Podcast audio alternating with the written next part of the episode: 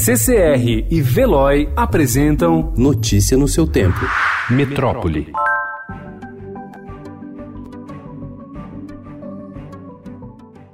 A Organização Mundial da Saúde passou a classificar ontem como elevado o risco internacional do coronavírus, após qualificá-lo como moderado em informe na semana passada. Segundo a entidade, houve erro de formulação do texto na avaliação anterior. O número de mortos pela nova doença chegou a 80 na China e houve o primeiro registro de óbito em Pequim. Pelo menos outros 12 países em três continentes já reportaram casos. Ontem, a Alemanha confirmou o primeiro paciente. O Brasil afirma não ter infecções suspeitas registradas.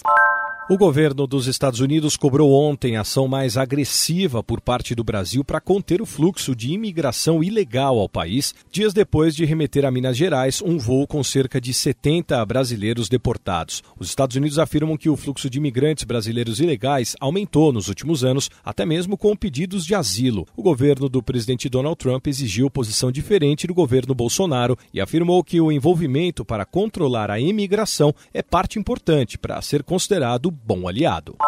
Ao menos três universidades federais suspenderam seus processos seletivos até o Ministério da Educação comprovar ter resolvido todas as falhas na correção do Enem. As instituições têm modelos próprios de ingresso, mas usam o exame para compor a seleção, como as federais de São Paulo, Santa Catarina e Pará. Nas três, parte das vagas é ofertada pelo Sistema de Seleção Unificada e outra parte por vestibulares próprios.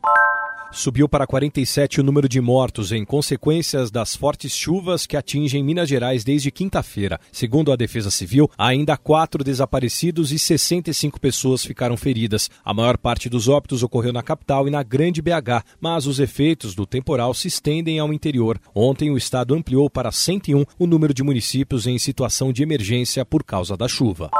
Antigo ponto de encontro do Carnaval, o Largo da Batata terá acesso restrito durante os oito dias de programação oficial do Carnaval de Rua de São Paulo. Além de bloqueios, os bares da região serão obrigados a fechar as portas até às 22 horas. As restrições também são válidas para um quadrilátero da Vila Madalena, na Zona Oeste. Notícia no seu tempo. Oferecimento CCR e Veloy.